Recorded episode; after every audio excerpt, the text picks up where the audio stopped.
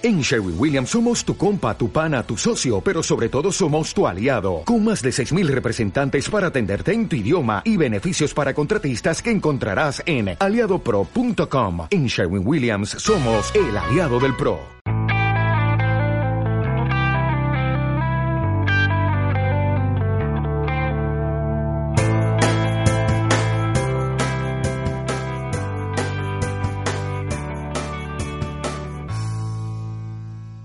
Buenos días, buenas tardes, buenas noches, buenas lo que quiero cuando quiera que sea que estés escuchando. Esto es un episodio más, el cuarto de tu podcast de Radio Control, Canallas InfoRC. Y aquí estamos Miguel Zambrana y Carlos Gómez para charlar un poco de Radio Control. Hola Miguel. Buenas tardes, buenas noches, buenas todo lo que tú dices. Me encanta la forma que tienes de, de dar la bienvenida a nuestros oyentes. Aquí estamos en un programa más. ¿Qué tal? Cuéntame.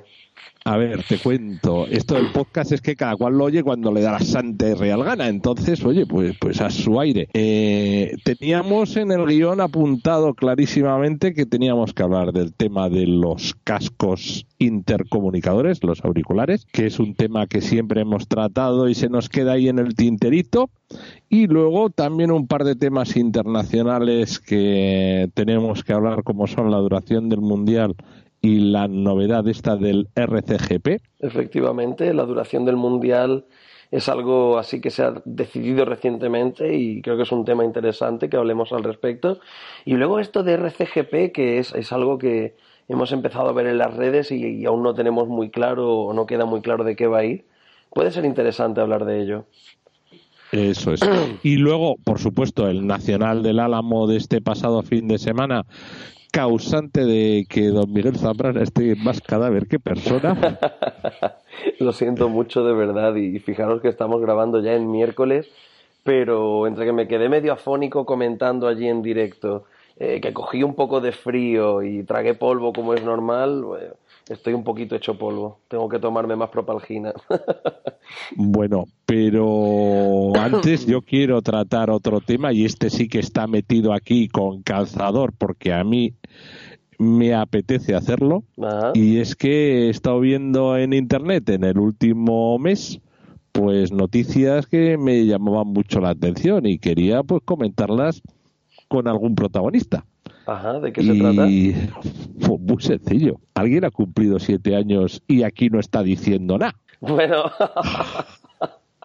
pero ¿lo dices por, por InfoRC o por otra persona o por qué? Por, por, por InfoRC, ¿por quién va a ser? Aquí el único que puede hablar de eso, vamos, con conocimiento de causa de los siete años de InfoRC puede ser tú, porque yo Madre mía. estoy aquí echando una mano a nivel podcast, pero es la primera, o sea que me voy a tomar la libertad de entrevistar a mi compañero. Pero ¿no quieres hablar antes de los otros temas o cómo va esto? Porque me estás pillando aquí un poco de sorpresa y yo no soy muy buen entrevistado. Lo mío es más entrevistar. Ah, macho, pues a, a ver, a ver, esto es más sencillo que, que todo esto. Si vamos a arrancar con él, sí, sí, esto tiene que ser fácil. A Venga, ver. ¿cómo empezó? Cómo, a, ver, eh, ¿A quién se le ocurre la idea de InfoRC? ¿Cómo empieza esto? Hace, bueno, siete años, ya lo has dicho, pero Lo has ¿cómo dicho tú, de hecho. Aquí lo estás haciendo todo Bueno, tú. pero lo has confirmado, lo has Sí, confirmado. sí, sí, ¿Cómo empezó la fiesta? Porque eso es lo que he leído yo en internet, que hace cumplíais siete años, etcétera, etcétera. Ajá. ¿Cómo empezó la, de quién fue la idea? ¿Cómo empezó? Bueno, pues te voy, te voy a contar desde el principio, ¿vale? Verás, Vale. yo, yo nací siendo muy joven y pesaba 3 kilos 500. Entonces mis padres decidieron llamarme Miguel por mi abuelo. Así que crecí y me empezaron a gustar los coches radio control mucho, mucho. Pero en su momento no me lo pude permitir porque, porque, porque eran muy caros, básicamente. Así que en lugar de por el radio control, pues me tiré a por los videojuegos. Y, en esa época, pues yo empecé a, crearme un poco la, la mentalidad que tengo hoy en día de mm, la colaboración en Internet, ¿no? Esa filosofía con la que surgió Internet de compartir el conocimiento, de compartes online lo que sabes, otra gente lo comparte, tú aprendes de ellos, ellos de ti. Y eso en, mi época de, adicto a los videojuegos se me desarrolló muchísimo y hacía muchos tutoriales, ayudaba mucho en el desarrollo de la escena de, de PS2, el tema de chips, de piratería y esas cosas oscuras. Y, fue en, los foros del otro lado.net donde a mí me nació esta pasión de compartir eh, todo lo que sabes de, un tema, ya sea una afición o una profesión o lo que haces. Y, entonces cuando mi afición se redirigió, se pasó un poquito, dejó los videojuegos en segundo plano y se redirigió al RC, pues, pues ya traía esa mentalidad, ¿no? De, compartir la información y de compartir lo que iba aprendiendo con los cochecitos. O sea que tú empezaste siendo, siendo forero con los videojuegos y luego llegas al mundo del radiocontrol y te metes a compartir también lo que sabes en foros. ¿Y en qué foros entrabas? Hombre, evidentemente, y en aquel entonces, incluso a día de hoy, diría que también siguen siendo los foros más grandes que hay de radiocontrol en español, que son los foros de cochesrc.com. Ostras, Íñigo Berreteaga y compañía. Mira tú qué bien. Efectivamente, efectivamente, Íñigo, al que le mando un saludo si, si está escuchando, si escucha algún día este podcast. Pues claro, cuando yo me acerqué por fin a mi primer coche radiocontrol de gasolina, que fue un, un Hiper 7 y medio eh, TQ Sport RTR con servos de 3 kilos y medio, pues, pues fue gracias a este foro. Yo me puse a, leer en internet y tú en aquel entonces ponías coche radiocontrol y lo primero que te salía era pues cochesrc.com y allí encontré mi primer coche de segunda mano y, y después de un año y medio o dos años sufriendo profundamente la dureza del desconocimiento, pues empecé a aprender, gracias también a algunas cosas que veía en ese foro. Y empiezas a aprender un poquito lo que es carburar, un poco lo que es poner a punto, un poco eh, lo que es eh, coger un producto y hacer que funcione. Y ahí fue cuando yo ya consideré que estaba medio listo para empezar a hacer lo que hacía antes con los videojuegos, que era compartir un poco lo que había aprendido. Y oye, si yo he roto dos motores intentando aprender a carburar y gracias a un tutorial consigo que una persona no rompa ningún motor y aprenda a carburar, pues, pues me siento satisfecho, ¿no? Por lo que te decía, porque es, es una mentalidad que tengo arraigada desde hace muchos años. Oye, me cuentan mis malas lenguas que llegaste a ser famoso y todavía al día de hoy lo eres por algún tutorial que tenías que era un poco y con perdón. Bueno, la verdad es que hice, hice muchos tutoriales para, para los foros de cochesrc.com, pero hubo uno que sin duda destacó y a día de hoy aún me persigue, para bien o para mal. para bien porque hay gente muy agradecida y para mal pues porque hay gente que dice, ah, carburaban los motores, ah, ¿sabes? Y se lo toman un poco a guasa, pero bueno, yo estoy contento con lo que hice y era efectivamente el post de mándame un vídeo y te carburo el motor. Entonces yo había escrito una serie de premisas que la persona debía seguir a la hora de grabarme su motor, ¿vale? Eh, tenías primero aceleras a fondo, luego déjalo cinco segundos a ralentí, vuelve a acelerar, en fin, una serie de indicaciones que a mí, eh, con el sonido del motor y con lo que yo veía en el vídeo, la cantidad de humo que echaba y tal, pues me servían como referencia para darle una indicación a esa persona, no para que fuese una carburación de ganar un campeonato del mundo, pero sí para que fuese una carburación que, oye, a lo mejor el tío lo llevaba súper cerrado abajo y el motor no le andaba. Y no hacía más que seguir cerrando para ver si así andaba más. Pues a lo mejor de ese tipo de mm. atolladero sí que he sacado a alguien. Eh, no eres el precursor de eso. Que sepas ¿Ah, que... sí? hombre, que sepas que Pepe Medina de Mecamodel desde la tienda, solo por teléfono, sin vídeo, ponme, ponme, el ponme el motor, que te lo carburo. ¿Sí la gente le sí, la gente le ponía el motor, le hacía le pegaba los acelerones y Pepe le decía, cierra, cierra la baja, abre el alta, eh, toca medios. O sea, era, eh, eso no es, eh, se puede hacer. Malamente, pero se puede hacer. Oye, muchísimo más mérito que yo, porque yo contaba con la ayuda del vídeo y podía ver un poquito el humo y eso, pero este hombre entonces ahí a pelaco con el teléfono, ¿no? Pero es que era un gurú. Eh, Pepe sabía, y a día de hoy yo estoy seguro que sigue sabiendo. Sabe más de bailar a día de hoy que de los coches casi, pero, pero vamos, piloto oficial de Kioso muchos años junto a Juan Rico y a Joaquín Amat. Pero bueno, oye, esto, total, que estás en los foros y cómo es el salto de los foros a una web propia. Pues el salto de los foros viene de que yo generaba una gran cantidad de contenidos que, muchas veces terminaba o cayendo en el olvido, porque a lo mejor ya se dejaba de escribir en ese post y eso pues caía ahí en las entrañas del foro, o porque era incluso difícil de, de localizar a posteriori, ¿sabes? Si tú querías encontrar alguno de mis tutoriales, pues igual te tenías que poner a mirar entre los mensajes antiguos, buscar un poco y tal. Y ahí surgió la idea de que estaría bien tener, pues llámalo un, archivo o un lugar en el que poder encontrar todo eso que yo estaba haciendo de una forma rápida, fácil y, y un poco más visible, ¿no? Porque el formato foro está muy bien a la hora de hablar y cuando tú eres una parte activa. Sin embargo, cuando tú llegas de fuera y, y lo que quieres es información rápida y de primera vista, a lo mejor el formato foro no es el más amigable, necesitas un formato más, pues eso, el, que tiene InfoRC ahora, ¿no? De revista online o de, o de página así más visual y más fácil de encontrar todo. Entonces ahí nació la primera idea de, tío, necesito un sitio donde poner mis cosas y que no caigan en el olvido. Y ahí nació, que esto no lo sabe mucha gente porque además duró poco, de ahí nació miguelzambrana.com, tu web de radiocontrol. Hostia, ¿se puede buscar eso en internet a día de hoy o ya no existe? No, no, no, no. Te garantizo que ya no existe, pero claro, eh, mi primera idea fue afrontarlo de esa forma. Digo, bueno, tengo un dominio, que es el que utilizo yo para, para mis emails de trabajo, que es miguelzambrana.com.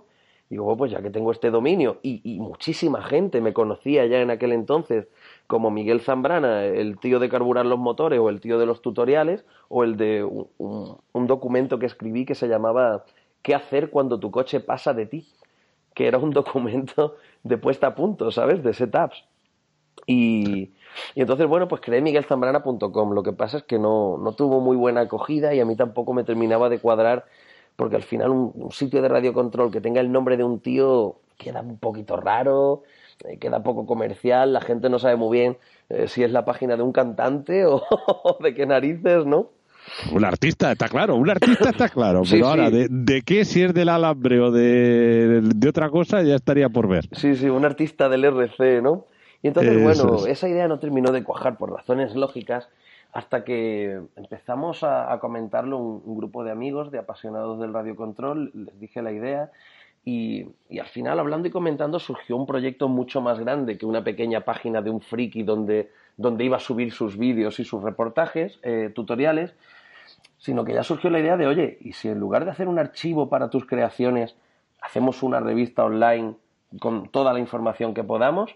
ya sea carreras nacionales o internacionales, eh, que en aquel entonces lo que hicimos cuando empezamos es que traducíamos eh, los textos de Neoboogie de RDRC un campeonato de Europa, pues venga, pilla texto, lo traduces y los citas a ellos como autores. Un campeonato del mundo, tal, igual.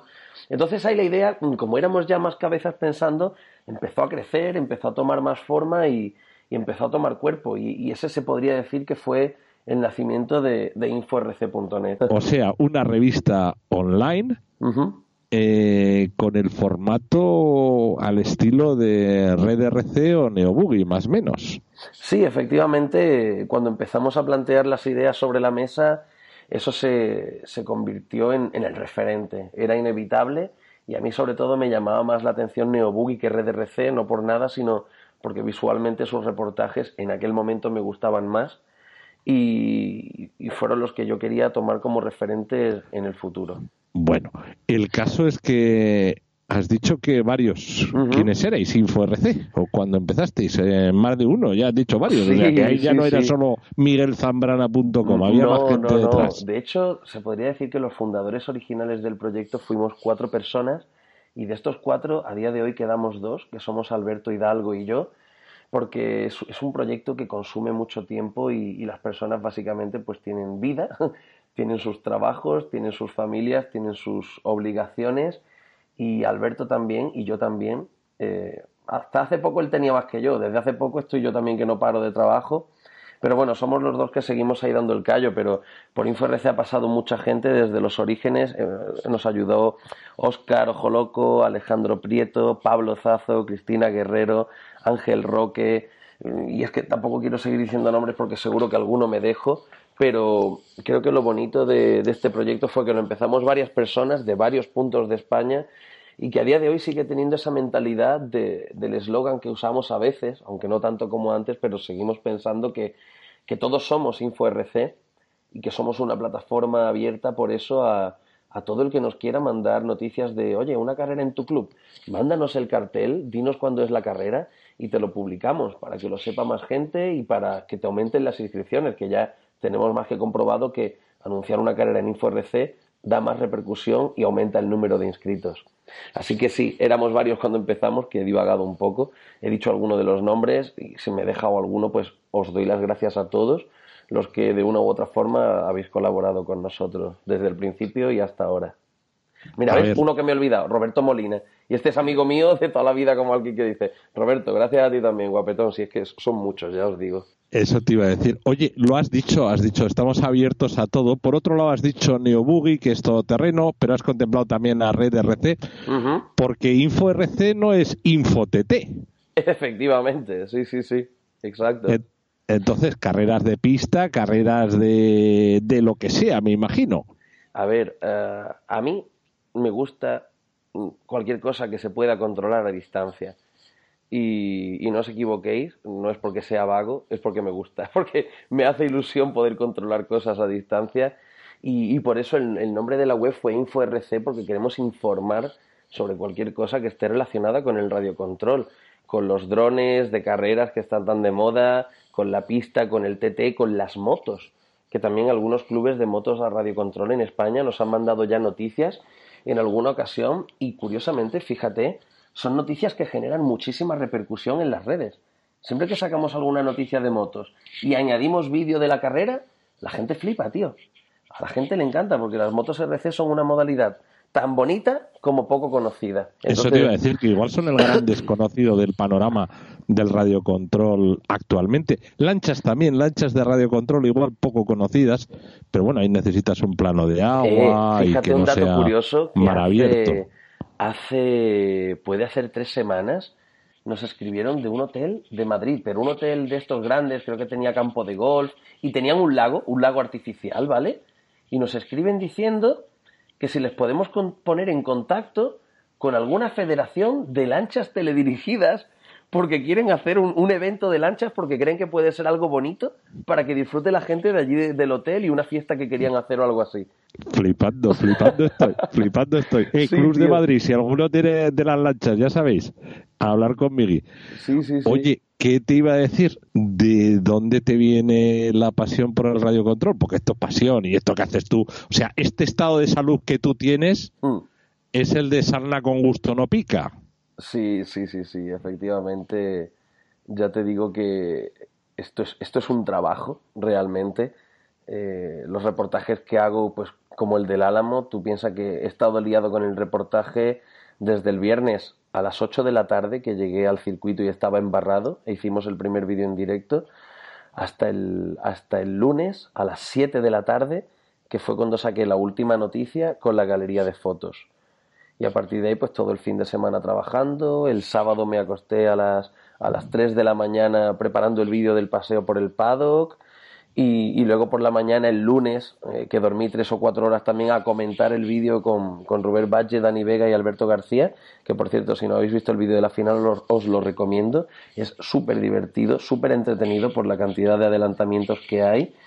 Y, y, sobre todo muy original comentarlo con varios pilotos, es muy divertido. En fin, esa cantidad de, trabajo y, esa cantidad de, horas y tal se sobrellevan porque, porque es que a mí efectivamente me encanta el radiocontrol desde que era un crío. Y como te he dicho, hubo un momento en el que tuve que dirigir mi afición más hacia los videojuegos y fue por, por el tema económico.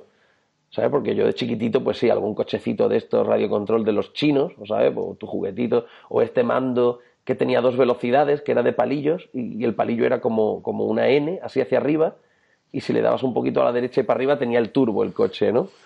Y... Ya me acuerdo yo de eso. Sí, ¿verdad? yo creo que todos hemos visto ese, mando alguna vez.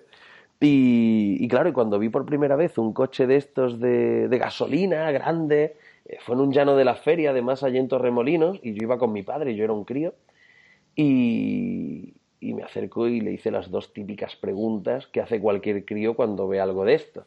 ¿Cuánto corre? ¿Cuánto cuesta? Pero así además, y correr pues corre mucho y costar cuesta 120.000 pesetas, me dijo el hombre. Entonces, claro, yo pues, me giré así, miré a mi padre con cara de corderito degollado y mi padre me hizo así con la cabeza diciendo que no y añadió, cuando tú puedas pagártelo.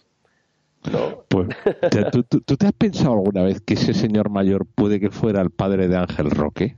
Hostia. no creo, no me imagino yo al padre de Ángel Roque en un, en un llano allí en Torremolinos dando bandazos, ¿no? Será gente más de circuito y eso tal vez. Mm, pero igual fue a arrancarlo, a probarlo o, Sí, o bueno, hacerle un rodaje o algo. algún, algún cliente de la tienda igual. Seguro que lo conoce. Mira, igual se lo puedes preguntar un día. Hombre, ahora que lo Total. has dicho, sí, sí. No me había parado Total, a pensarlo pues- nunca, me has roto el cerebro, tío. Total, casi como todo el mundo, porque a, a mí tres cuartos de lo mismo, de lo mismo, en un llano viendo a Sier Torres, que era mi vecino, estrenar un coche, y dije yo, hostia. Y luego también me busqué la vida para encontrar un precio, y yo me compré mi primer Kioso en Portugal, a mitad de precio. Me dije, si no me Madre sale bien, mía. lo vendo y recupero. A mitad de precio. Sí, era un chollo. El mercado portugués era mitad de precio que en España. Madre mía. Un chollazo. Sí, sí. Con lo cual, hay que pensar en ir a Portugal, al Campeonato de Europa.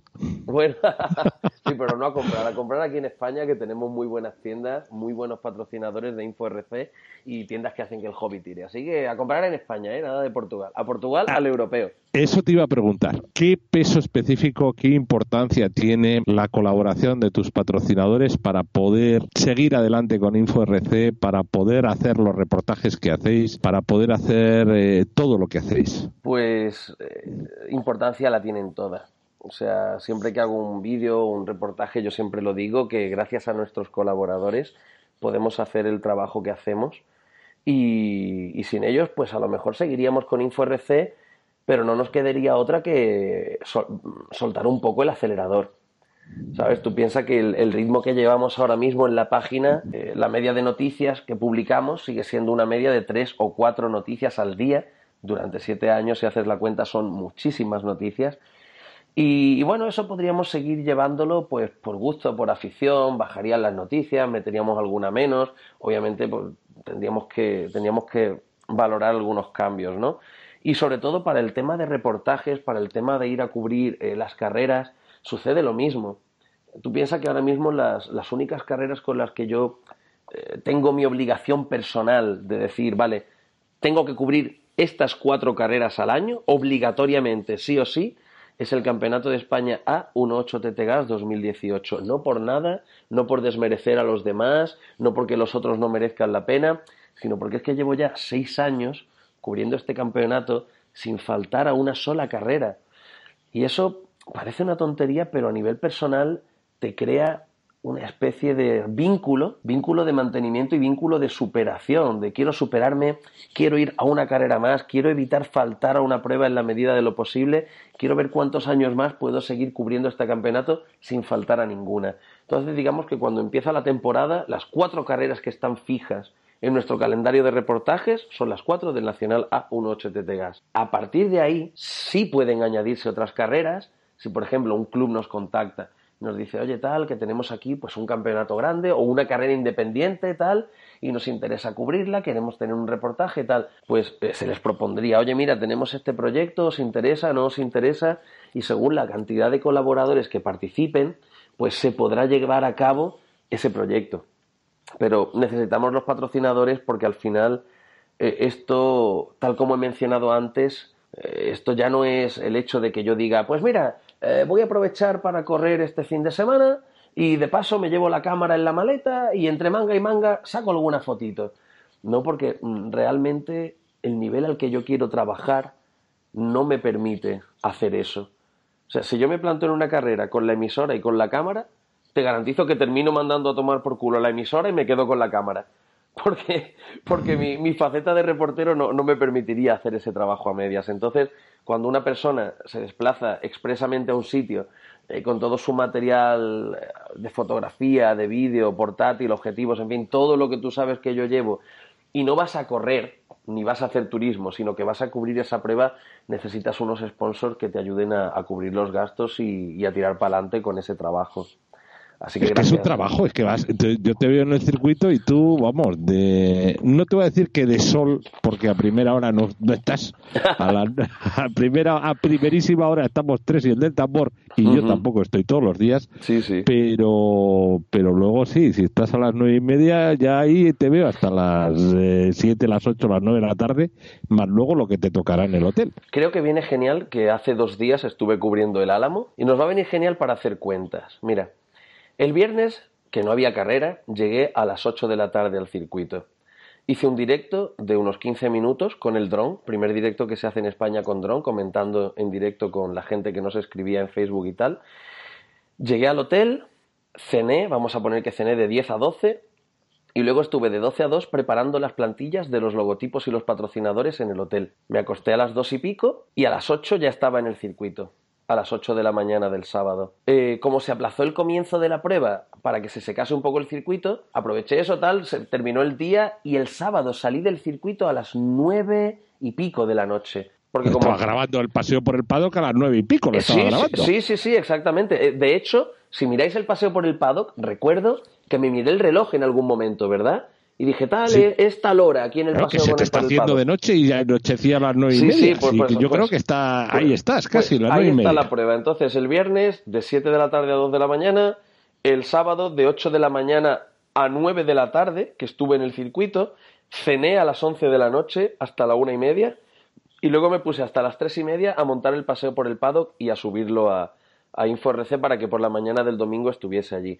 Y el domingo ya sí llegué un pelín más tarde, creo que llegué a las 10 de la mañana y me fui de allí a las ocho y media de la tarde. Así que... Pero es que, es que encima, perdona, que es que encima te me guardas que tú no vives ahí en Madrid, en la puerta del circuito. el bueno. itinere, ¿cuántos son? ¿Tres horas y media para ir y tres y media para volver? ¿O cuatro y media? A Málaga son cinco horas, tío. Yo llegué a mi casa a la una y media de la mañana, cené lo que encontré por aquí y me puse a montar el vídeo de la final, porque tenía que dejarlo montado por la noche para poder mandarlo durante la noche a Dani Vega, Alberto García y Robert Valle y poder comentarlo con ellos el lunes a las nueve de la mañana un momento en el que yo era ya prácticamente un zombie. Es que, macho, es que The Walking Dead, vamos, de zombie no, The Walking Dead. O sea, lo tengo más claro que el agua.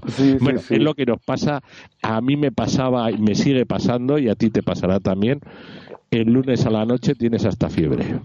No, de hecho yo ahora mismo, pues hoy he llamado a la oficina y se le he dicho, digo, tío, decidme lo que tengo que hacer y lo hago desde casa porque es que estoy hecho polvo.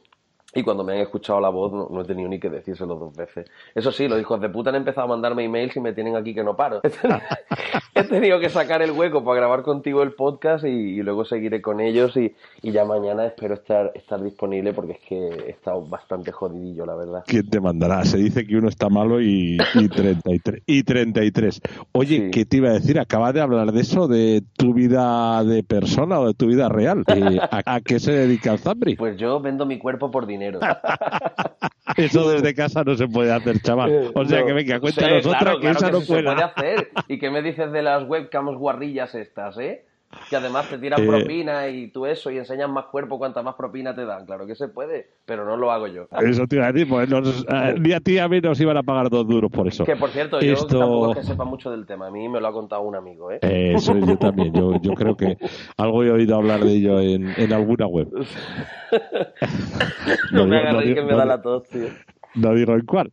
Pero bueno, oye, pues eso, que ¿a qué te dedicas en tu vida real? ¿Tú qué, qué, qué haces para ganarte la vida? Pues dejando de lado lo de vender mi cuerpo, me dedico a la, a la producción audiovisual. Todo relacionado con vídeo y sonido en eventos es parte de mi trabajo. Si tuviera que citar una tarea como tarea principal, eh, sería la de motion picture photographer o, videógrafo, que es la palabra española que me parece feísima. Pero bueno, básicamente eh, mi labor principal, las empresas que trabajan conmigo, lo que quieren es que yo me desplace al, al evento que ellos estén haciendo, eh, ya sea fiestas inaugurales, como hace poco tuve el opening de Ocean Club aquí en Marbella, o ya sea conciertos como Starlight Festival, en el que llevo dos años seguidos siendo el gestor multimedia Cuando termina la jornada, todos los fotógrafos me entregan a mí el trabajo, todos los videógrafos me entregan a mí sus vídeos y yo me tengo que encargar de gestionarlo, organizarlo y luego montar yo un vídeo para mandar a, la tele, para mandar a Antena 3, a Tele5 y a toda esa gente para que luego lo publiquen. Y, y, luego está la otra parte en la que yo pues también puedo ser el que graba, me voy a un evento, grabo, hago tomas lo más bonitas y y estéticas posible, que entre todas reúnan la esencia de ese evento y luego monto un, un vídeo promocional también videoclips musicales, he grabado algunos, eh, o documentales como el que hice en enero, que me desplacé y estuve tres semanas viviendo en Arabia con, con, una productora española que lo está petando y ellos pues quieren documentar cómo es que una empresa española trabaje en Arabia. Entonces básicamente estuve haciendo vida con ellos, eh, les grababa trabajando, les grababa en las reuniones con los árabes, eh, les grababa en los desplazamientos, grabé el resultado final de, de los espectáculos que montaron durante esas tres semanas y ahora lo que estamos preparando con todo ese contenido es un reportaje que ellos van a tener para su uso interno, como recordatorio de mira, mira qué bien lo hicimos, mira qué bien lo pasamos, pero también van a tener para enseñar a otras empresas extranjeras de, oye, mira, así de grande la tenemos. Entonces, pues ese se podría decir que es, es, mi trabajo. Luego tengo otro tipo de tareas como realizador. También hago fotos, aunque no me gustan. A mí lo que me gusta es el vídeo. Bueno, bueno, bueno, bueno. No siendo Madrid, y no siendo Barcelona, pues la tercera mejor localización de España probablemente sea donde estés tú. Al final todo es ponerse, echarle ganas, horas y, y al final los resultados llegan. Ganas y horas. De eso también acabas de comentar y vamos a ver los reportajes del Nacional de Info RC, entre tú y yo. Chapo, chaval. Eso eh, lo ves en alguna web de fuera, normalmente hecho entre dos o tres personas. Eh, ¿Cómo te lo montas? Bueno, sí, echándole horas y muriendo en el intento. Yo, como te he dicho antes, mis referentes eran los que eran. He tenido la suerte de poder trabajar codo con codo con ellos, trabajar con NeoBoogie, trabajar con Red RC, trabajar con Circus en campeonatos de Europa y en, pruebas como la NeoBoogie. Y, y de ellos pues también he aprendido muchísimo y bueno, ciertamente de vez en cuando uno echa de menos a algún ayudante, ¿no? Pero bueno, ahora mismo soy yo el que tiene que tirar de todo para adelante, hago un poquito de, hombre orquesta y, y bueno, y así más o menos es como voy haciendo, tío.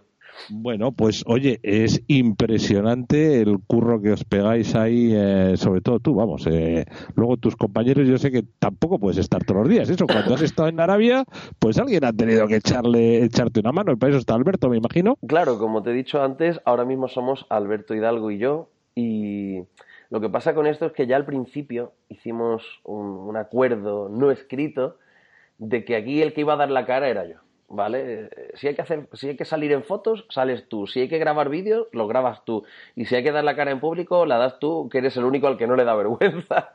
Y, entonces, pues así nos repartimos. Bueno, pues esto, eres tú el que da la cara, eres tú el que hace todo. Y Alberto se encarga eh, de los emails, por así decirlo. Cuando, cuando la gente manda correos, se encarga de publicarlos Alberto, o cuando una tienda nos contacta se encarga de, contestarle a Alberto. Si estoy fuera, estoy ocupado, pues ya se encarga él de, atender a quien haga falta.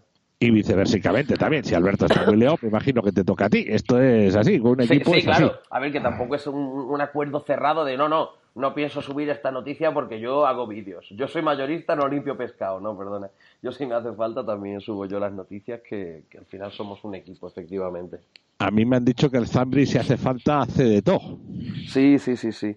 Hombre orquesta y, y vaya, pues casi me falta que, que me metan un cepillo en el culo cuando estoy grabando allí la final para limpiar el podio. ¿Sabes? y ya hacer la completa la gracia. Ay, Dios mío, Dios mío, Dios mío. Oye, una cosita que se me queda en el tintero y que no quiero que se me quede en el tintero. Sorteos de InfoRC. Eso es la bomba. Hombre, ahora mismo el, sorteo que tenemos, que es súper internacional y súper conocido, es el sorteo de Navidad. Llevamos muchos años haciéndolo, muchos años dando miles de euros en premio y varios años con miles de participantes. Entonces, la verdad es que está siendo ya un poco locura, está alcanzando cotas muy grandes y queremos seguir con él eh, siempre y cuando nuestros patrocinadores quieran seguir apoyándonos. Como he dicho antes, las empresas españolas hacen mucho por el radiocontrol, directa e indirectamente, y una de las cosas que hacen posible es nuestro trabajo, nuestros reportajes y nuestro ultra super mega sorteo de Navidad.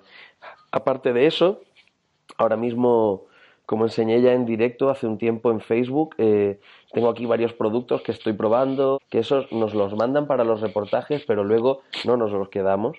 O sea, lo que, lo que nos mandan se va de vuelta. Y en esta ocasión, pues estamos hablando con ellos para que en vez de irse de vuelta, pues se sortee. Y ver si podemos ir sorteando durante el año también esas cositas que tenemos por ahí para, para también corresponder a, nuestros lectores esa fidelidad que tienen y ese seguirnos día a día y compartir nuestras noticias. Oye, pues es que esa iniciativa, la de los sorteos, es alucinante. Ojalá lo pudiéramos hacer también desde el podcast. Oye, pues mira, a lo mejor alguna de las cosas que sorteemos eh, en lugar de anunciarlo por escrito, lo anunciamos con un podcast. Pues también puede ser. Podría estar gracioso, sí, sí. Oye, esto, Zambri, oye, pues ya está bien de, chantaje emocional que te he hecho, Sí, ya está bien de hablar de mí porque ya me estoy sintiendo súper raro, tío.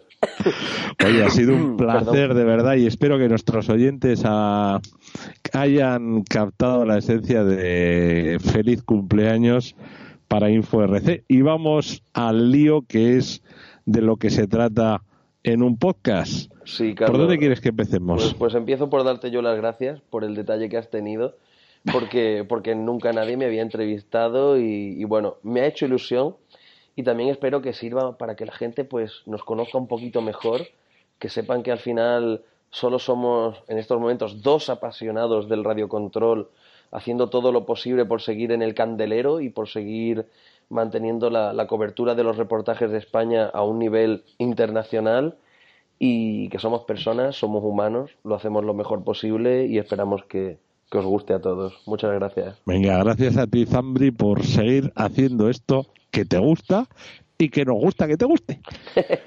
bueno, vamos con temas más serios. Venga, ya está bien de cumpleaños. ¿Qué toca ahora? Venga. Eh, los cascos, venga. Pues mira, cascos tengo puestos ahora mismo unos Sony, que son los que uso en el estudio. Nada, Lo de intercomunicación, que para que lo sepáis, hay más marcas en el mercado de las que se ven por aquí en España al menos. Los cascos es que se han puesto súper de moda y súper rápido y, parece que ahora mismo hay una marca que es la, la, líder o la que más gente conoce, pero sobre todo porque se están vendiendo como homologados por EFRA, ¿no?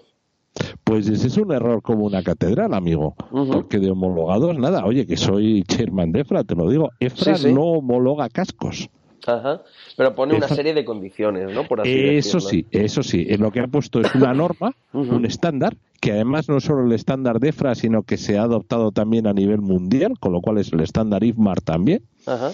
Y entonces no homologamos, sino que exigimos o se exigen una serie de requisitos. Sí. Estos están, mira, en el handbook de EFRA de este año, para el que lo quiera ver, en la página 51. En las General Rules, la 862B. Más claro el agua. Ah, qué bien. Y dice, y dice que se permite la intercomunicación entre el piloto y sus mecánicos bajo estas condiciones. Solo sobre bandas designadas para servicio público, con un poder de salida máximo de 500 miliamperios milivatios, perdón, milivatios. Segundo, solo puede ser usada entre el piloto y sus mecánicos mientras el piloto está corriendo. Y esta norma sí que ya nos está dando algún quebradero de cabeza porque cuando se baja a recoger, la gente lleva los cascos puestos. Es cierto que no se lo quitan y yo ya he visto a alguien de recoge coches, bueno, a alguienes, a varias personas, no lo digo por ninguno en concreto, y, sí que es verdad que se bajan con el auricular y a lo mejor aprovechan, ¿no? Que tienen súper fresco eh, cómo iba el coche o tal y lo siguen comentando con el mecánico cuando en realidad tenían que estar tal vez un poquito más centrados, ¿no? En, en la carrera. En la carrera y en ser recoge coches, efectivamente.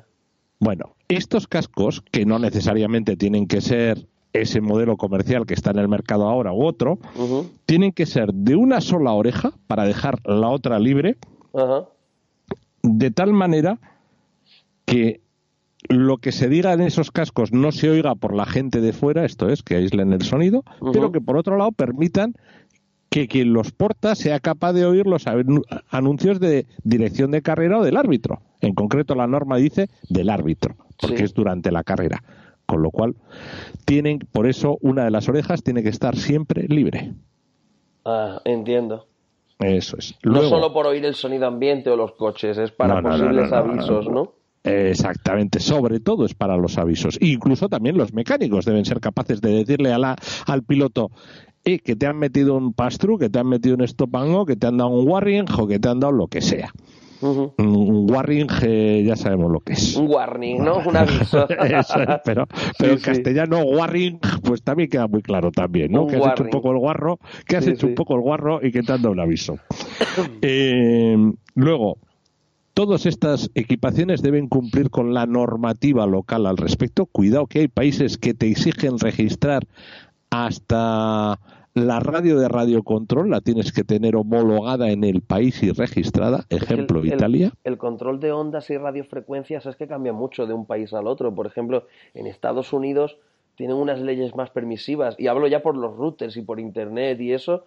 El tema de 2,4 GHz y 5,8 es mucho más potente en Estados Unidos que en Europa. A ver, a ver, a ver, a ver, a ver. En Estados Unidos tú te compras una emisora de radio por 25 dólares. Para emitir, para emitir, y lo hacen todos los clubs de radiocontrol. Y emiten su carrera en la radio. Y los anuncios no van en megafonía, van en la radio. Y todo el mundo oh. en su coche y en su pit tiene la radio enchufada en la frecuencia del club, donde están emitiendo la carrera en directo. Ajá. Qué guapo. Y están llamando siguiente carrera en salir, pero es que son 25 dólares. Si tú en España montas una de esas emisoras, creo que la multa que te cae empieza en 30.000 euros. Madre mía. creo, ¿eh? o sea, una burrada. pero eso allí es legal y aquí ilegal. Y luego, súper importante, no se permite equipamiento que vaya en la banda de 2,4 gigahercios, porque podría hacer interferencia con nuestras radios. Y no se puede usar más que cuando se está pilotando, correcto. Y por último, la dirección de carrera tiene derecho, sin discusión alguna, a retirar cualquier equipo en el momento que le dé la santa y real gana. Pero eso es, mucho poder, eso, ¿no? Así esa libertad tan grande. ¿Alguna razón habrá para eso, no? a ver, te leo, la norma. Te leo, la norma. El control de carrera tiene el derecho a aprobar, declinar o retirar el uso de cualquiera o de todos los equipamientos sin ninguna discusión. ¿Esto para qué es? Pues para evitar que si alguien está haciendo team driving, eh, pues que se empiece a hacer eso, team driving, por ejemplo, o que la gente haga abuso de las radios. Tener en cuenta que no solo hay equipos de un piloto mecánico, que hay equipos que tienes un máster y otros tres esclavos, puedes hablar cuatro a la vez. Hay equipos de ocho a la vez. Ahí puedes tener muchos equipos. Antes de que sigas, porque has dicho una expresión que igual no todo el mundo conoce. Eh, has dicho hacer team driving, ¿no? Que traducido al español literalmente es conducción de equipo. Y, eso se refiere, Carlos, a que haya un apoyo, eh, ¿cómo sería? Con malas pues intenciones en la pista, ¿no? Con muy malas intenciones. Yo lo he llegado a ver en un campeonato de Europa. Yo he llegado a ver en una parrilla de salida con ocho coches de una marca y dos de otra. Que el piloto que salía en la posición número 10 ha ido a partir el coche que iba salía en la, en la posición de parrilla en número 2 porque era de la otra marca. Claro. Y la marca ha decidido sacrificar al piloto 10 partiendo al piloto 2. Bueno, a ver, ahí te ha sido también un caso muy, muy, muy radical. Es que ¿eh? fue muy extremo, fue muy radical. Fue muy radical. Eh, pero claro, ese es, uno, ese es el origen de esta normativa, porque Dallas y yo lo vimos en directo. Y vimos eso y dijimos, me cago en una marla que nos han liado aquí aposta, además. Sí. Ah, es que no nos quedaba ninguna duda. El tío es que no fue a trazar, fue a cargarse al otro. Sí, sí, directamente. Y entonces si dices, esto ha sido un team driving como una catedral, ¿y qué podemos hacer si no podemos hacer nada? Entonces sacamos la norma.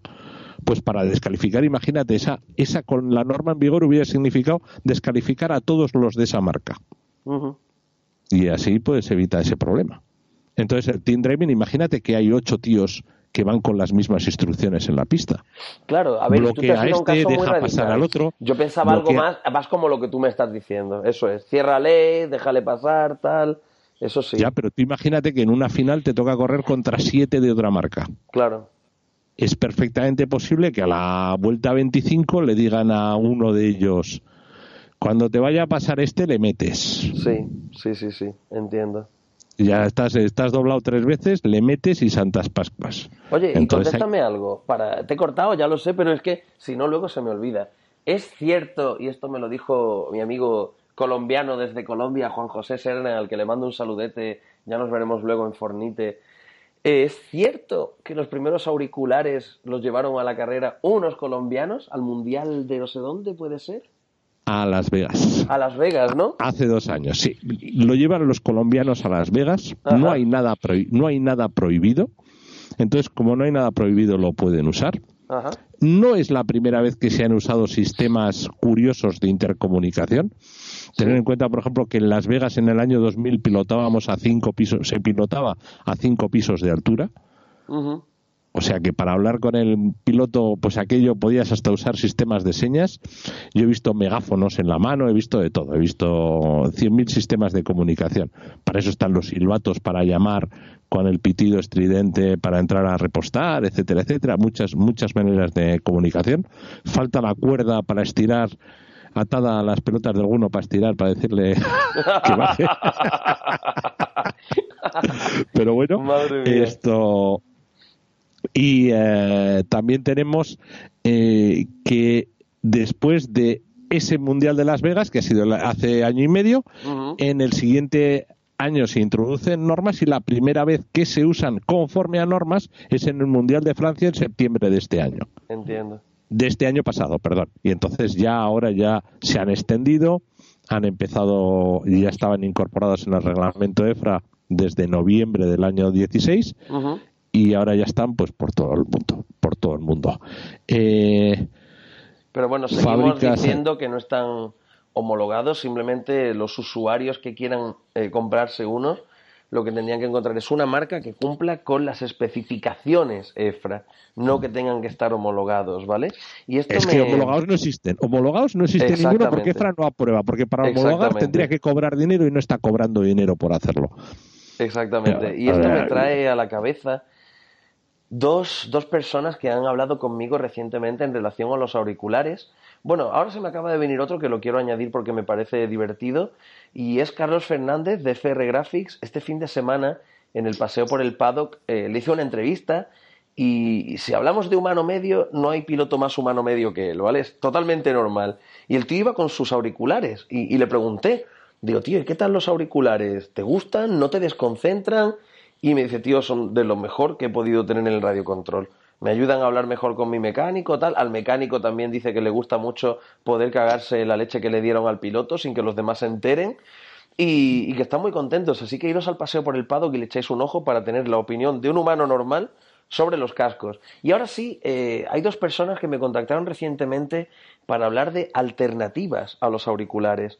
Uno fue Juanmi Sánchez, el padre de Josemi, actual líder del campeonato de Europa, uy, de Europa, perdón, del campeonato de España 1.8 TT Gas, del B, es Josemi Sánchez, y está probando con su padre unos auriculares Bluetooth, que lo que hacen es conectarse al teléfono móvil.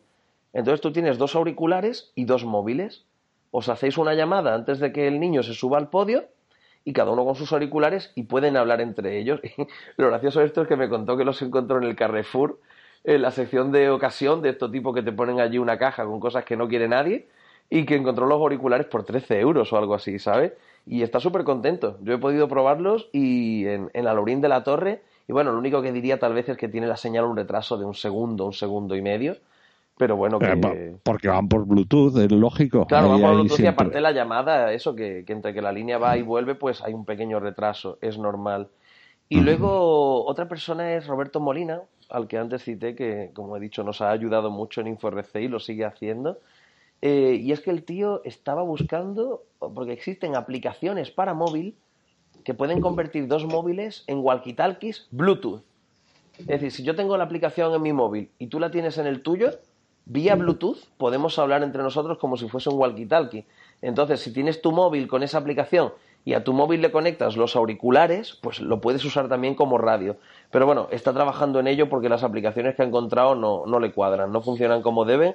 Pero bueno, informaremos porque, oye, si alguien quiere probar al menos el método y antes de gastarse los doscientos y pico pavos o trescientos que valen los auriculares, puede probarlo de esta forma más barata, pues, pues seguro que es mucho mejor, ¿no?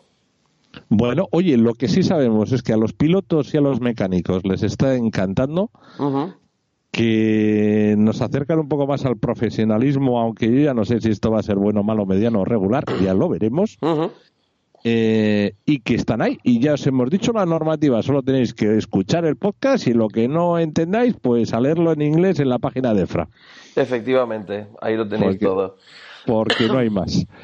Oye, esto teníamos también en el guion otro tema que estaba un poquito candente, que este te lo quería comentar yo, que es el de la duración del Mundial. Sí, efectivamente, porque ha habido un cambio, ¿verdad? Se quieren quitar a ver, días. A ver, a ver, todavía no ha habido un cambio. Justo estamos decidiéndolo ahora mismo. Mirar, el hecho es que la normativa IFMAR ha puesto la posibilidad de que los mundiales se disputen con dos días más de entrenos por delante si es que no hay warm-up si es que la gente no va a probar eh, con anterioridad, si es que la gente no va a probar ruedas, etcétera, etcétera, para evitar el doble costo de tener que ir al warm-up más luego tener que ir, eh, pues eso, a probar ruedas, a entrenar o lo que fuera y luego volver a ir a la carrera, porque los grandes desplazamientos pues quitan tiempo, etcétera, etcétera. Entonces, en EFRA hemos estado atentos a la cuestión y cuando de repente se ha celebrado el warm-up que en principio estaba anunciado que era una carrera local, luego empezaron a invitar a los pilotos de fuera y a la gente acaba oyendo, no muchos, pero sí algunos, y luego se han quedado a probar y se han quedado a probar ruedas, pues entonces ha sido cuando era claro que entendíamos desde EFRA que esa norma de dos días más de carrera, de entrenos antes de la carrera, no era de aplicación porque ya había habido esto. Y entonces EFRA ha pedido a la IFMAR que se reconsidere la duración y que en vez de empezar el día 1, que se empiece el sábado día 3. Dos días después.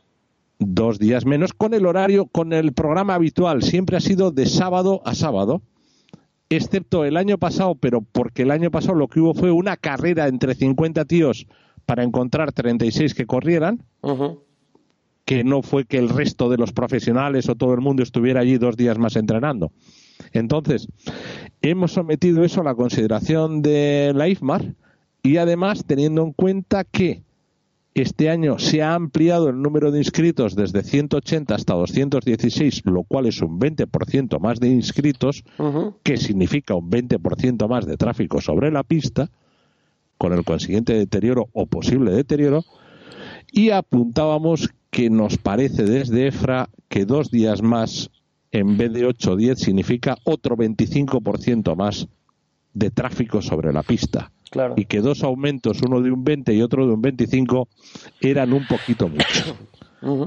Como última hora te puedo decir que esto está actualmente en esta semana en votación en IFMAR, que se va a decidir, van a votar los cuatro bloques qué es lo que se quiere.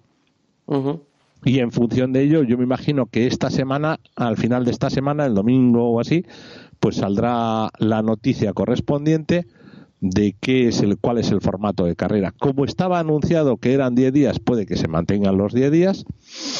Como la norma dice que deberían ser 8, puede que se diga que son 8. Te juro que está en el alero. Ajá. Bueno, pues nada, nos tocará esperar y, y, a ver qué sale al final. Imagino que los pilotos que no hayan ido al warm-up se enfadarán, ¿no? No necesariamente, porque volvemos a la misma. Es gasto. Es gasto, gasto, gasto, gasto, gasto. Y el que ha tenido la oportunidad de ir puede seguir yendo, porque si ha habido warm-up, pues ah, podrá seguir yendo. Y entonces será su decisión, no la de sus marcas.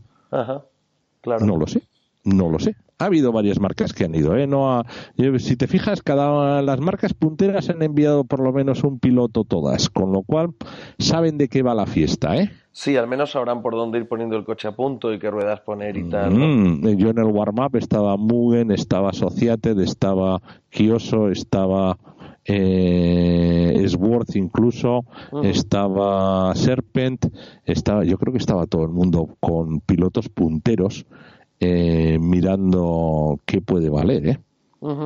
O sea, lo que el input que te dan esos pilotos es muy bueno. ¿eh? igual no estaban todos los pilotos, pero sí que estaban casi todas las marcas, ¿no? O muchas marcas. A eso es a lo que me refiero. Y, casi todas con un piloto que sabe de qué va la fiesta. No un piernas que dice, no, yo he ido a probar y soy ahí el, el decimonoveno del equipo. No, no han mandado al decimonoveno del equipo. Han mandado al que puede ganar.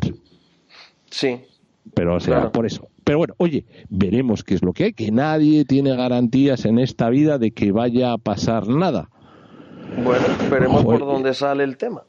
Eso es, y es que hablando de garantías y de todo eso, eh, pues los dos temas que nos quedan. Pues mira, yo creo que va en la línea de, de lo que has dicho, una, una, consulta que te quería hacer, porque estamos hablando de los mejores del mundo. Tú has dicho los que tienen opciones a ganar, y esto me trae a la cabeza algo que ha estado siempre ahí, que es quiénes son los mejores del mundo, qué ranking tenemos para evaluarlos, cómo funciona la cosa. Y esto sin duda está relacionado con unas publicaciones que se están viendo últimamente en Facebook, eh, que las habréis visto muchos, o en Facebook, en Instagram, y es esto del RCGP, el Gran Premio o el GP de RC, ¿no? De Radio Control. Y, bueno, no sé si tú quieres contarnos algo, yo tengo un poquito de información sobre, sobre esta movida, pero no sé si tú seguramente tendrás más que yo por estar donde estás.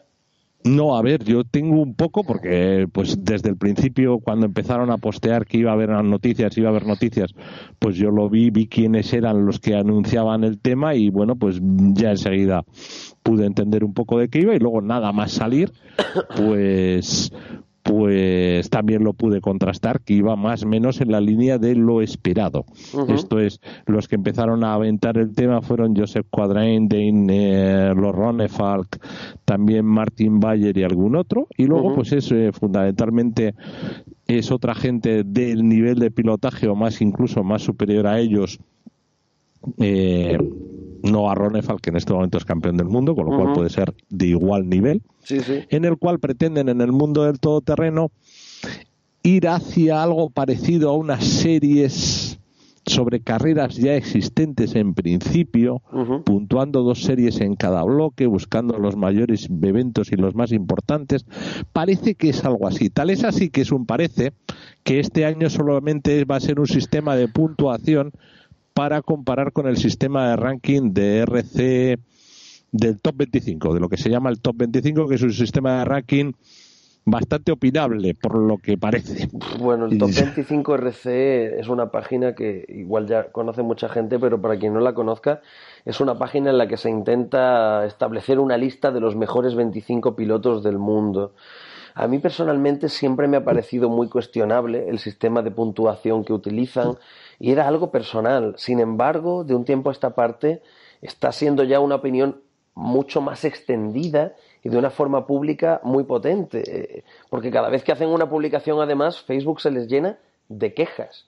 El otro día, para no ir más lejos, eh, había un post por ahí por Facebook de eso de, oye, top 25 RC, ¿cómo es que este piloto que no ha corrido ha, perdido solo cuatro puestos y este que sí ha corrido ha perdido 25? En fin, son cosas que hacen que es, un sistema un poquito raro, es cierto que yo no lo he entendido nunca, aunque su creador lo defiende a capa y espada y, dice que los tontos somos nosotros por no entenderlo. Pero bueno, a, mí la verdad es que es un ranking que me parece un poquito raro.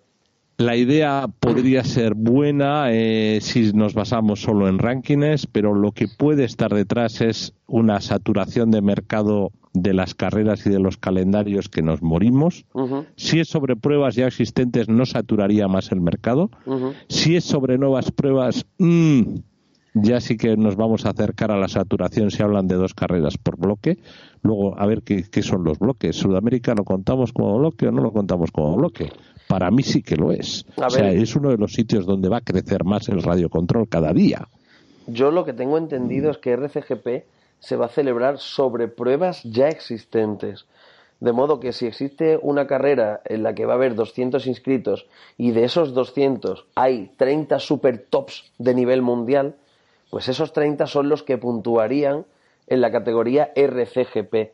Y al final de año, basándose en las puntuaciones, pues habría un campeón del mundo basado en el resultado de todas las pruebas que ha disputado pertenecientes a esa serie del RCGP, no como en la actualidad que el campeón del mundo es el que gana una carrera cada dos años, que es cierto que a lo mejor no es lo mejor, ¿no? O no es lo más fiable a la hora de decir este tío es el mejor del mundo. Entonces, la idea en principio se presenta como buena. Este año ya los podréis seguir en su web, que ya está operativa, que es RCGP y no era .com, había algo más, espera que lo miro, que tengo aquí el ordenador delante. Yo creo que es rc-gp.com. creo, ¿eh? No me hagas sí, sí, sí, sí, sí, lo tengo delante. Es rc-gp.com. ¿vale? Y ahí tenéis un poquito la idea de lo que es el proyecto, de cómo lo quieren hacer. Ya hay algunas listas de pilotos, aunque como ha dicho Carlos antes, este año es todo virtual, eh, son puntos que se van a ir poniendo ahí por ver cómo funciona y tal, y se supone que esto comenzará en fuerte en, 2000, en 2019. Así que bueno, veremos qué tal y esperemos que sea una iniciativa que aporte y, y como dicen ellos que es su objetivo, llegar a mucha más gente fuera del radiocontrol. Yo espero que sea cierto. Inshallah, que dirían los árabes. Eh, inshallah. Yo te diré que yo sí que recojo el guante de lo que es eh, la importancia que algunos le dan a los rankings. Algunos. Algunos. Eh, y pues bueno, pues, pues eh, lo tomo como una misión personal mía, porque ya tengo un diseño en la cabeza que va a ser bastante más ecuánime, pero bueno, y que no van a contar solo dos carreras, sino que contarán cuatro. Con lo cual, con cuatro carreras y de manera activa, el ranking puede estar vivo siempre. Yo propongo cuatro, que pueden ser seis, que pueden ser ocho, que pueden ser diez carreras, doce carreras. O sea que, pero ya lo iré moviendo, ya te lo contaré algún día cuando desarrolle el proyecto. Me cago en la leche, Carlos, siempre me dejas con algo pendiente, tío. para que haya para la siguiente, para que haya material. Sí, sí, así tenemos cuatro podcasts, así que apúntatelo que luego no se nos olvide, ¿vale? Vale, pues mira, vais a tener primicia en Canallas Info RC de cómo será el proyecto del nuevo sistema de ranking eurocontinental y mundial. Porque voy a hacer para continental y para mundial. Va a haber dos rankings, ah. además. Qué guapo. bueno, ya iremos viendo. Bueno, aquí tenéis la primera. Esto ya es una exclusiva mundial, esto que acabamos de hacer. Así que que lo pues tengáis en cuenta. Es que, es verdad, ¿eh? que lo sepas. Eh, o sea, sí, lo he hablado con la almohada y con nadie más. Bueno, pues, pues gracias. oye, Esperemos que salga para eh, adelante. Oye, compañero, que nos queda una por tratar todavía. Sí, efectivamente, además es la más reciente, la hemos tenido justo ahí este fin de semana, y es la segunda prueba del Campeonato de España 1.8 TT Gas que se ha celebrado en el Álamo. Una prueba que empezó de una forma un poco dura por las lluvias que, que azotaron el circuito durante el viernes. Aquello era un barrizal que podéis ver en el vídeo en directo que hicimos directo con dron, como dije ya antes.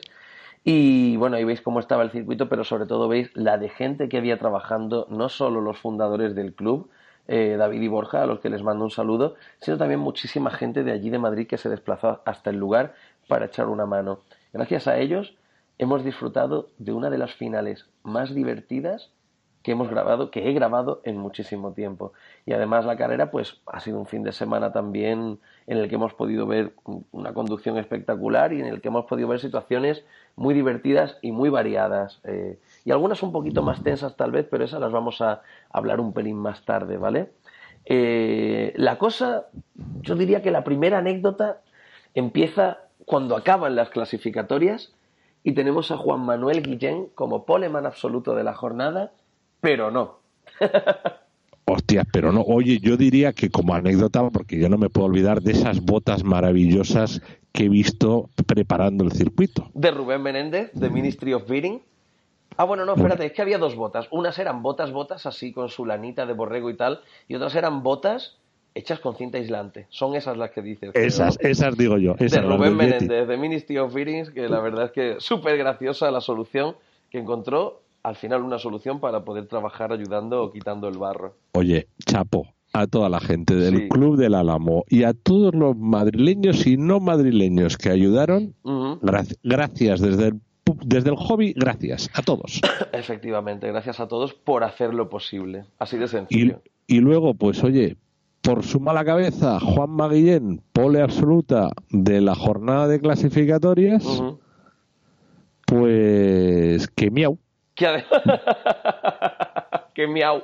Porque además me comentaba Alex Daras, el, jefe de equipo de XTR Racing.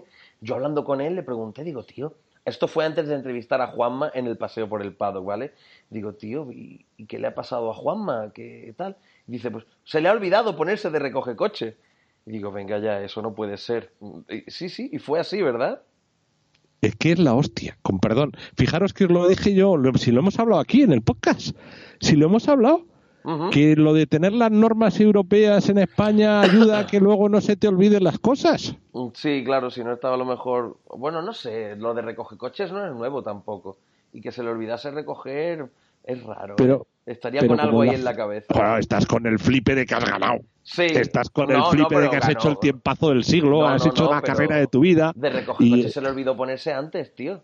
Pero eso no significa que no se pusiera en la Q3, ¿eh? significa que no se puso en una de las tres. Mira, ya tienes para preguntarle el próximo viaje. Pero bueno, oye, este se llevó una sanción que no fue la única, porque también hubo un par de sancioncillas más que afectaron un poco al resultado de clasificatorias y estas sí que son un poquitín más problemáticas, pues diría yo. Yo creo que para tocar este tema, y aprovechando que eres un tío de contactos y que a ti todo el mundo te conoce, yo creo que podíamos tirar de contactos y, llamar a alguien que nos pueda aportar más información, porque al final, si hablamos tú y yo de sanciones, tú no estabas, yo tampoco estuve presente en las reuniones ni las decisiones, ni soy parte del equipo organizativo, así que, ¿qué te parece si llamamos al presidente de AECAR, a Pineda, a ver qué nos cuenta?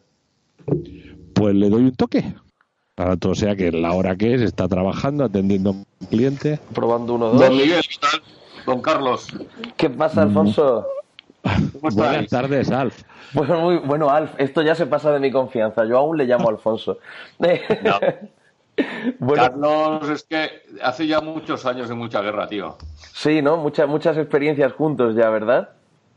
Hombre, yo creo que con Carlos, como mínimo, desde que él está en EFRA, hemos tenido no sé, como 20 europeos juntos o algo así, ¿no? Madre del amor hermoso. Tirando, por, tirando por lo bajo. Pero qué viejo soy, soy súper viejo. No, no, no, no, no. Que en un año podemos estar en tres europeos distintos y yo juntos. Ah, claro, que tampoco hablamos de europeos de la misma categoría. Vale, vale. Europeos en general. No, no, El año pasado, por ejemplo, eh, Carlos hizo de director en, en, en Italia del 1-10. Ajá.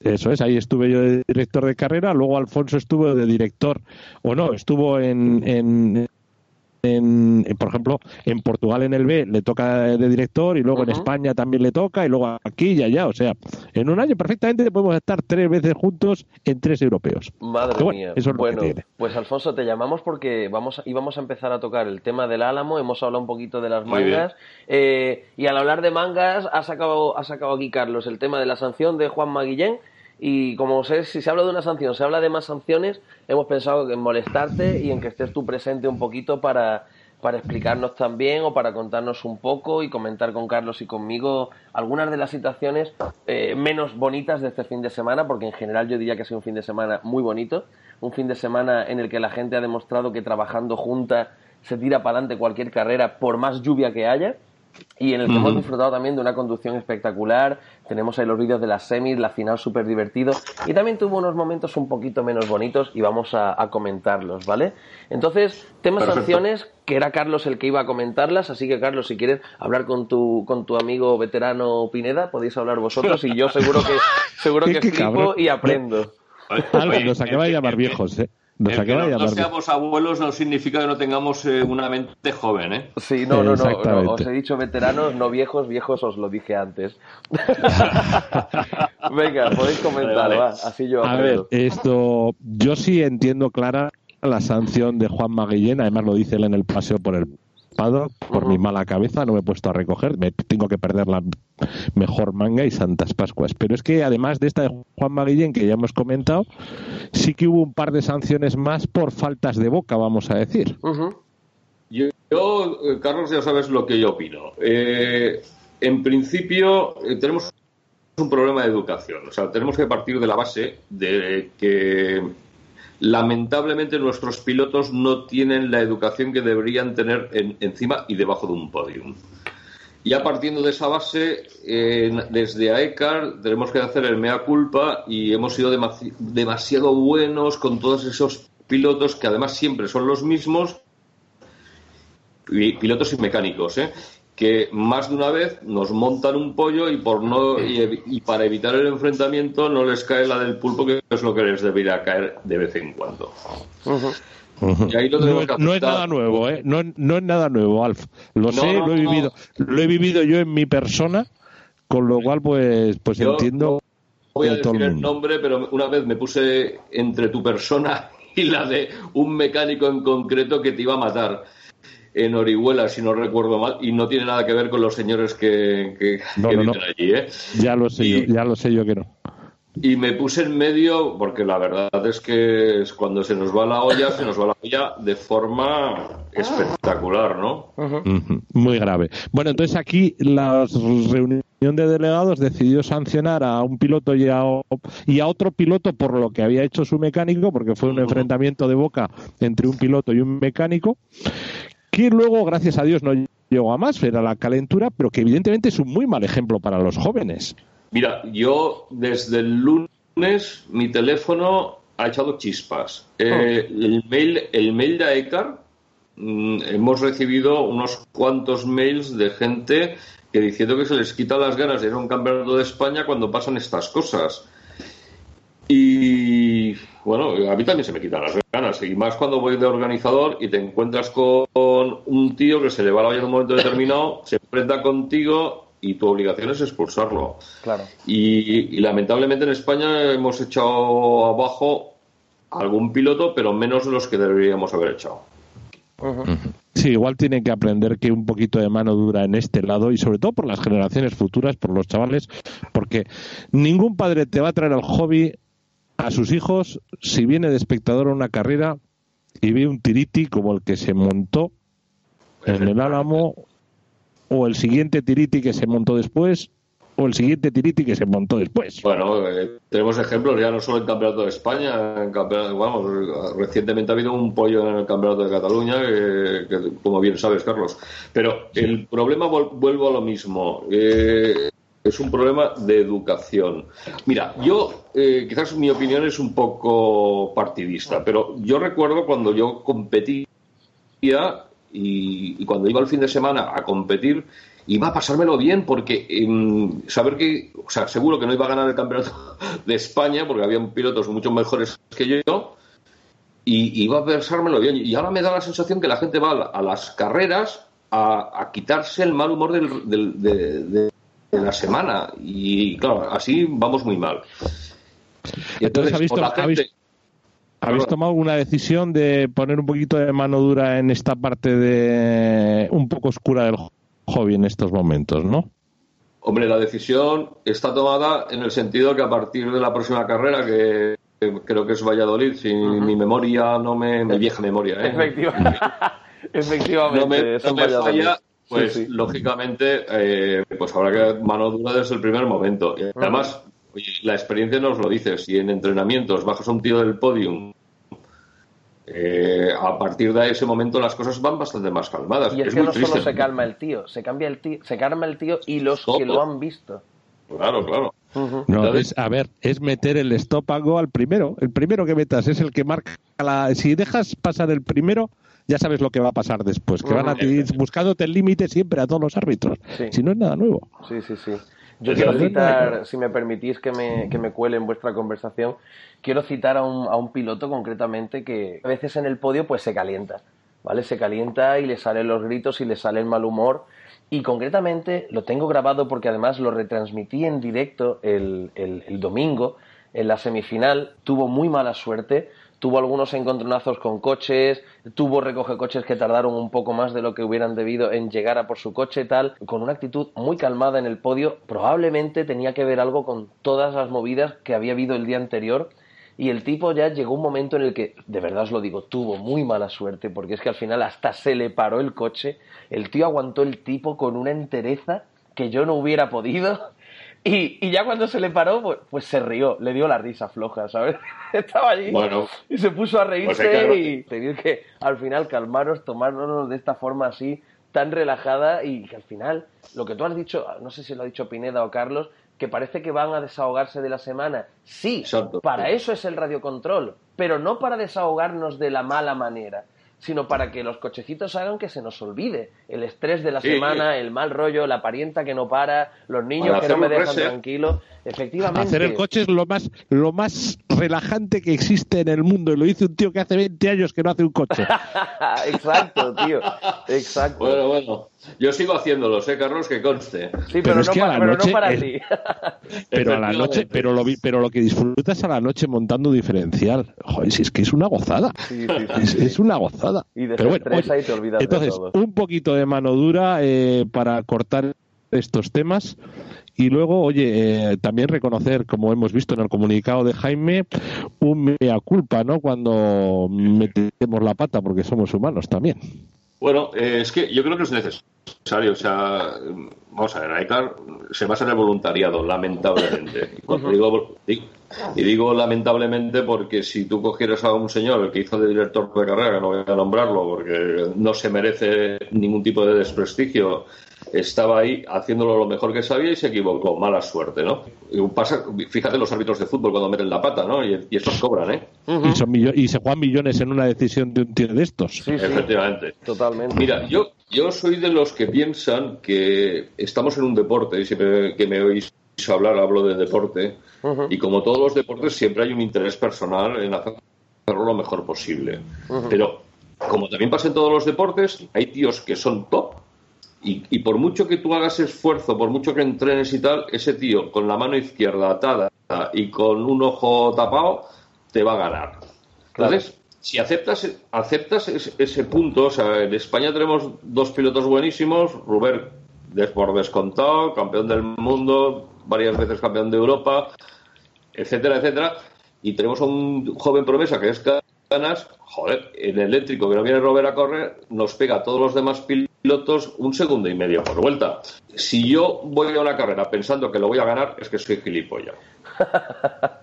No, Miguel, lo digo, absolutamente en serio. O sea, es como decir, ¿voy a ganar a Rubén en, igualdad de condiciones? No. Seguro que no. Sí, sí, sí. Tengo que esperar que se le rompa el coche y se le pare el motor más de una vez, porque si se le para solo una, posiblemente me, me recoja. No, yo te digo yo que seguro que sí, fijo. Eh, yo entiendo que si estás luchando por el tercer cajón del podium, bueno, pues, señores, como dice que un uh, como decía que un poco de por favor, ¿no? Nos vamos a matar. El lunes vamos a trabajar todos, que no nos queda más remedio. Claro. Pasemos por lo mejor posible y tengamos unas luchas bonitas que a veces las ves, pero sin perder la compostura. Pues, si no te has visto el vídeo de InfoRC de la final, vételo porque es muy entretenido, ¿eh? Y encima lo comentan Dani Vega, Alberto García y Rubén Valle. No solo un tío, sino cuatro, con lo cual lo ves desde cuatro puntos de vista. La variedad que nos falte. Oye, ¿qué te iba a decir? Más o menos esa es la posición oficial de ECAR. También un poquitín más fuerte sobre los organizadores, parece también. Aunque bueno, vas a ir a Valladolid donde lo tienes muy controlado. Mira, la, la verdad sí, pero ya, también, ya, pero también, ya. Estamos, estamos todos. Eh, mira, el cometer un error es fácil. Y además se equivocan los que hacen cosas, los que no hacen nada no se equivocan jamás. Eh, tú y yo lo hemos dicho siempre. Sí. Entonces, eh, tú y yo que hemos vivido organizaciones en Valladolid buenas, regulares y malas.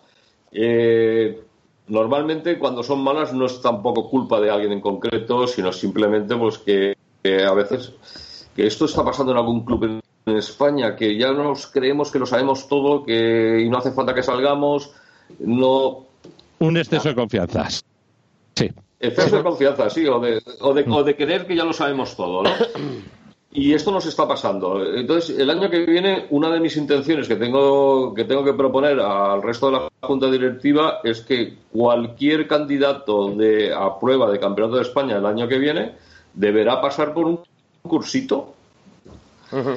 ¿Que va a ser mejor o peor? Pues no lo sé. Eh, yo durante muchos años hemos ido haciendo cursos y espero que de, algo hayan servido. Lógicamente, luego, yo siempre, mm, perdonad, ¿eh? pero yo a veces juego con dos palabras, son actitud y aptitud.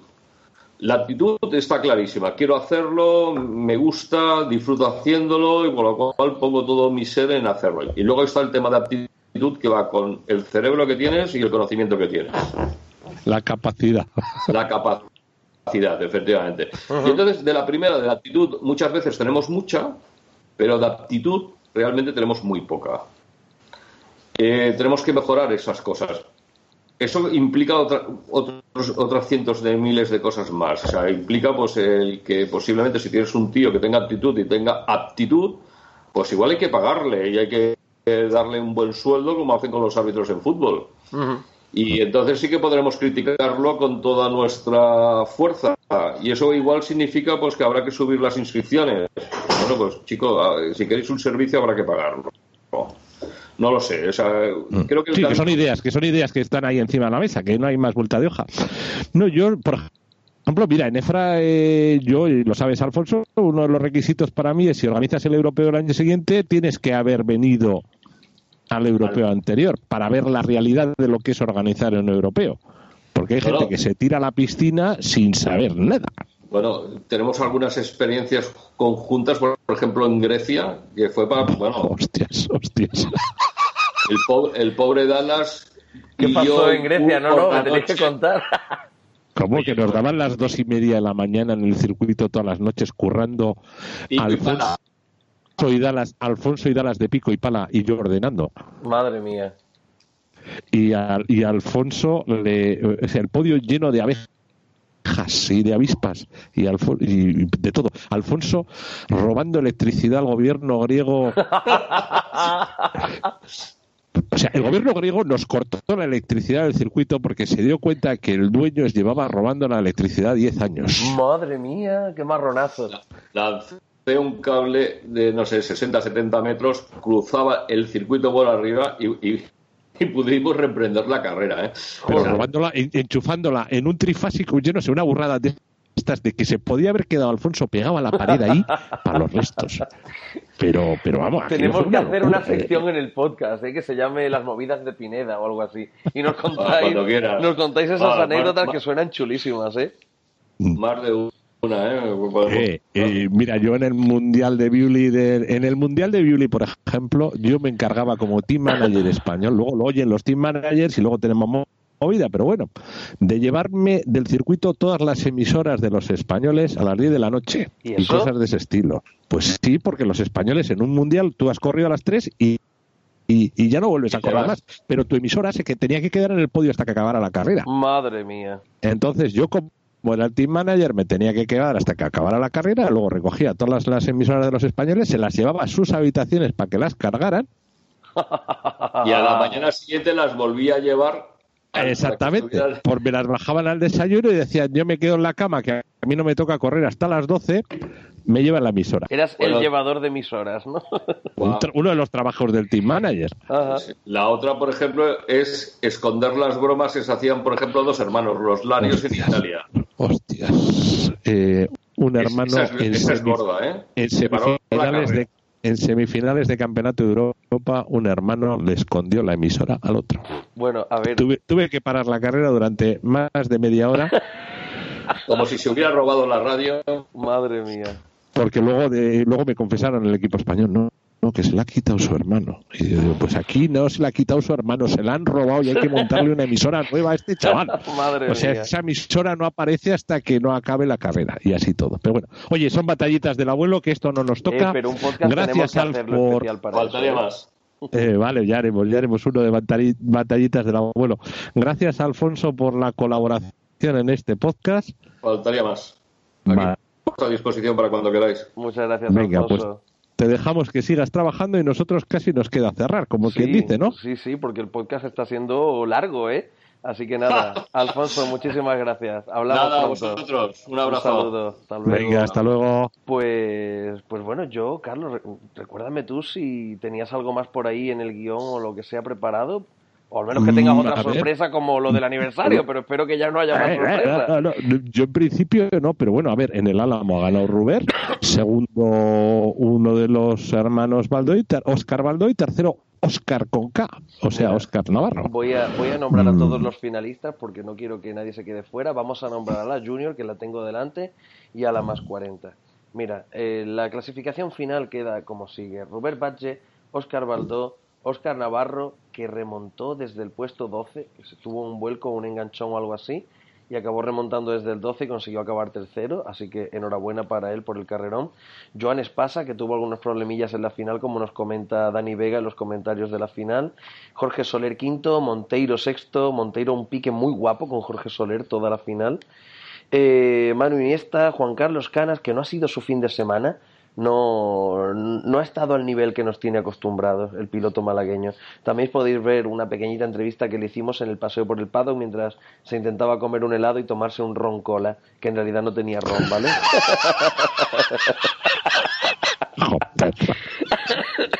Ay, ahora me ha dado la toma a mí también. Vaya par de viernes, tío.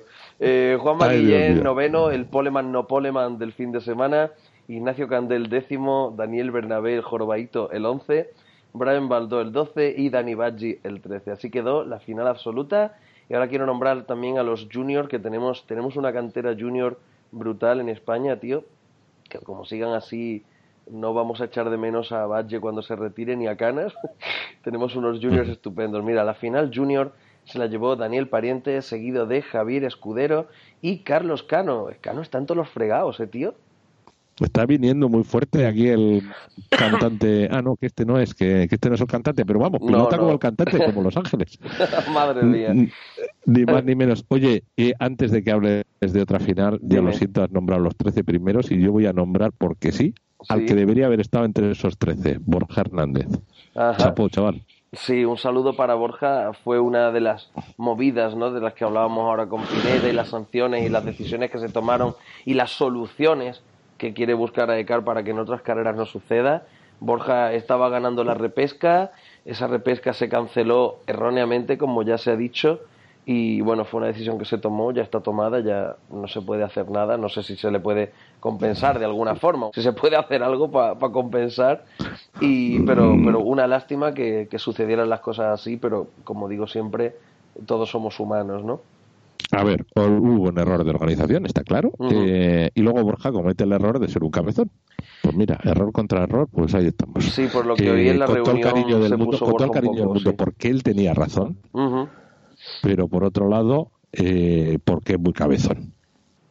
Pero eh, así son las cosas. Entonces, no quiero sugerir soluciones aquí en el podcast. Si hace falta sugerir, se sugieren en otros foros, no, no aquí, que es lo de buscar mejoras pues ahí es lo que hay que hacer en AECAR, buscar mejoras para que todos corramos más contentos y disfrutemos de las carreras. Pues eso. Que es lo que nos, que es lo que nos gusta de verdad, ¿verdad, Zambría? Que nos gustan las carreras. Y me encanta el trabajo de InfoRC cubriendo las carreras. Echarle un vistazo a esos vídeos. Pero Carlos, deja ya de decirme cosas bonitas hoy que al final me voy a emocionar, tío. Eh, que no son para ti, que son para vídeo y para los comentaristas. y para quien lo haya hecho. Bueno, déjame que termino ya que he mencionado a los tres juniors. En la más 40 tenemos a Juan Marcial Rabadán, Antonio Busquets Rivas y Pablo Pérez Mejías en el top 3 de la final más 40. Y en la final de consolación tenemos a Antonio Busquets Rivas, este no lo he dicho antes también. Sí, en la más 40. Qué tío, está en todos lados. Tenemos a Óscar Martín Huete y a Jesús Camarena Mora. Jesús, un saludo, chaval, porque te has dado una paliza quitando barro este fin de semana que no te la crees ni tú, majo. un saludete y enhorabuena por el buen trabajo. Otro que es buena gente, el Camarena. Sí, sí, sí, efectivamente. Y bueno, ya con esto hemos dado así al menos un repaso a los podios de la carrera. Oye, ¿quieres saber más de esta carrera? ¿Quieres saber más de lo que pasó? ¿Quieres ver más fotos, más vídeos y tal? Te vas a InfoRC y ahí tienes todo lo que pasó el fin de semana resumido en nuestro reportaje. Pues, pues ahí me voy a ir de cabeza según acabe la grabación. Muy bien, Carlos, pues tú dirás si nos queda algo más. Tú eres ya está, hemos terminado, niño. Hemos, hemos terminado este número especial que se ha ido, se nos ha ido por encima de lo de la hora y media y vamos a andar en la hora y media y nos vamos a andar. Sí, sí, sí. Bueno, pues nada, yo he disfrutado mucho. Ahora, en cuanto cuelgue, me tomo una miel con limón y no vuelvo a hablar hasta mañana, porque, porque si no, no se me va a curar esto nunca. Y, Carlos, pues muchísimas gracias, tío. a ti, compi, a ti, compi, felicidades por los años de InfoRC, a ti y a Alberto. El año que viene celebramos el octavo, ¿no? Eso es. Perfecto. Pues es. Y a ver qué se nos ocurre de sorteo en el podcast, que igual se nos ocurre algo. Ya voy a buscar yo por aquí. Bueno, piénsate tú que eres el experto en... Lo mío son los vídeos y lo tuyo los podcasts. Venga. Venga, Carlos. Un abrazote, compañero. Otro fuerte para ti. Chao.